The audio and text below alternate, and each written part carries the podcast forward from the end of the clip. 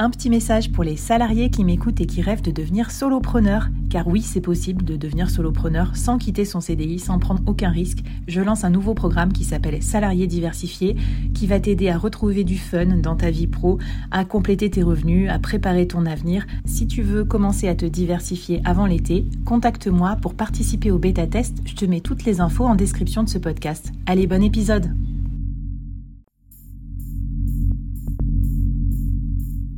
Quoi ressemblerait ton business si tu pouvais être épaulé par les meilleurs experts? Avoir un board de rêve disponible 24 heures sur 24 pour t'aider, répondre à tes questions? Je suis Flavie Prévost et ce board, je l'ai créé pour toi dans ce podcast. Tu es dirigeant, entrepreneur, freelance ou tu vas bientôt te lancer?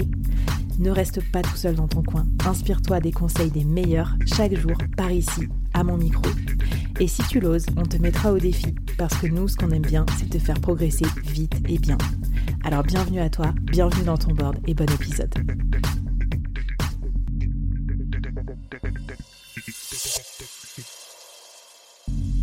Aujourd'hui, je te présente une nouvelle mini-série, 5 épisodes express à binger pour progresser vite et bien sur un thème business incontournable. N'oublie pas de t'abonner à la newsletter dédiée pour recevoir les bonus. Allez, c'est parti pour le premier épisode de la série. Bonjour à toutes et à tous et bienvenue dans cette nouvelle mini-série du board. Alors aujourd'hui, je suis trop fière. Ça y est, je suis enfin une vraie podcasteuse officiellement euh, professionnelle et tout ça parce que j'ai l'honneur d'accueillir une invitée que j'avais déjà interviewée dans le board euh, il y a un petit moment, Laura. Euh, Laura, c'est ta deuxième participation au board. Laura Bokobza, bah, bienvenue ma chère première two-timer. Ah, merci beaucoup, je suis hyper fière. Moi aussi, je suis très heureuse parce qu'on s'est rencontrés par le board. On, échange beaucoup entre solopreneurs et, et, tu fais vraiment partie à la fois de, mes personas en tant qu'experte, mais aussi en tant qu'auditrice. Donc, euh, c'est vraiment très intéressant. Et tu fais partie des founding members du board, donc euh, des membres NFT qui composent le comité média du board, qui devient un média, bien sûr, co-construit avec, euh, avec sa communauté de solopreneurs. Donc, euh, sois la bienvenue. Alors aujourd'hui, un thème super intéressant et ô combien exigeant de l'entrepreneur, surtout euh, solopreneur, surtout dans la tech et dans les choses un petit peu qui bougent à 2000 à l'heure. Comment rester au top des tendances, ma chère Laura? Comment on fait pour pas se faire dépasser? Comment on fait pour, pour arriver à suivre en fait dans ce monde qui n'arrête pas de bouger, où il y a des innovations technologiques ou réseaux sociaux ou autres ou business tout le temps toi, tu es vraiment experte là-dessus parce que non seulement tu es sparring partner de dirigeants, donc tu les aides à avoir les, bonnes choses dans leur radar, mais en plus, tu fais de la veille toutes les semaines, une veille, de qualité avec ta newsletter Le Comment du Pourquoi. Je mets tous les liens dans la newsletter du board, évidemment, et on va vous glisser des petites surprises et des petits bonus de nos épisodes. Alors Laura, pour rester au top, euh, on commence par quoi? Bah, Déjà, on commence par savoir pourquoi est-ce qu'on doit rester au top. Parce qu'en fait, comme tu l'as dit, c'est très très vaste. Euh, on est euh, quand on est solopreneur, euh, il faut qu'on reste au top aussi de des avancées de la réglementation de son statut. Il faut qu'on reste au top des secteurs de ses clients. Il faut qu'on reste au top de son expertise. Il faut qu'on reste... donc il faut qu'on reste au top de plein de choses. Donc pour moi, le premier sujet quand même et à, à vraiment cibler, c'est de se dire Ok, à quoi ça sert de faire de la veille Puisque souvent rester au top, ça veut dire faire de la veille, hein, et c'est quand même un petit peu ce dont on va parler aujourd'hui. Mais euh, là où c'est important que je fasse ma propre veille versus que je consomme de la veille des autres. Typiquement, moi, tu vois, sur les avancées de réglementation, je lis la newsletter de mon expert comptable.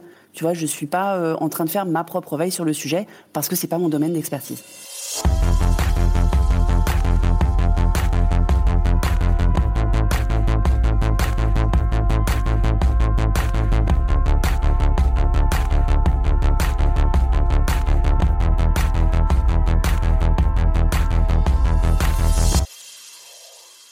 Oui, et déjà, première question. Mais attends, cette première question, elle est trop bien. D'ailleurs, on a souvent tendance à dire que euh, des fois, on définit mal le problème. Et là, en fait, tu es en train de redéfinir le problème.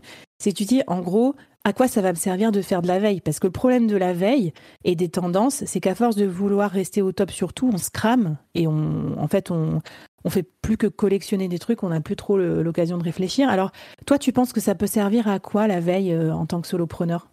Alors, en tant que solopreneur, euh, c'est la veille, ça peut servir d'abord à rester au courant des tendances, comme tu l'as dit, mais mm. pas que.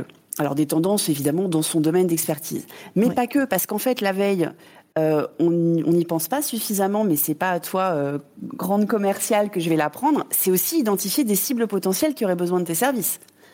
C'est aussi vérifier ce que font tes concurrents ou tes partenaires, puisqu'on est tous d'accord que le gâteau est assez grand pour qu'on se le partage. Hein. Le, mot mm. concurrent, je sais que toi et moi, on l'aime pas pour les solopreneurs, mais, mais en tout cas, ce que font tes, tes pairs, voilà, pour être sur un mot plus meilleur, euh, pour voir un petit peu si ça peut pas te donner des idées. Ça peut être euh, trouver les, les, clients de tes pairs ou les clients de tes partenaires euh, sur, à qui tu pourrais euh, proposer des choses connexes. C'est générer des idées pour ton contenu également la veille.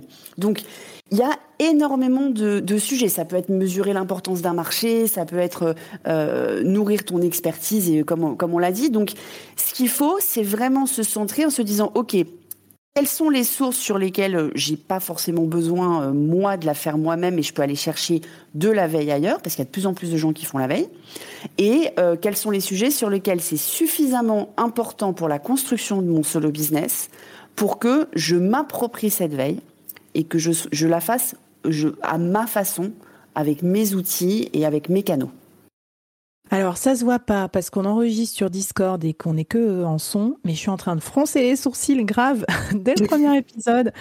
En ouais, non, mais c'est ça, ça, ça, fait des choses en moi, ça, Laura, ce que tu me dis, parce que je suis en train de me dire en fait que oui, euh, faut, faut arrêter de vouloir tout constituer soi-même, il faut faire le tri et là, euh, ouais, ça me parle ce que tu dis. Donc, toi, tu nous conseilles de faire quoi, en fait, comme, euh, comme petit défi, peut-être pour commencer à organiser notre, euh, notre veille des tendances?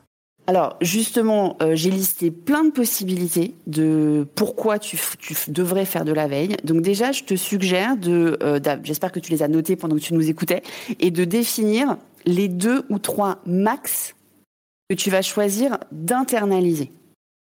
C'est-à-dire que on a, forcément besoin de faire de la veille et de, rester au top des tendances sur tous les sujets que j'ai cités. En revanche, vraiment décide des deux, trois max que tu vas faire toi-même.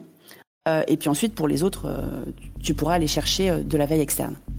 Trop bien. Eh ben, on vous met toute la liste des potentiels euh, objectifs de veille dans la newsletter avec des exemples aussi parce que c'est ça qui est cool avec Laura. Elle va fouiner sur tous les internets pour nous trouver des bons exemples.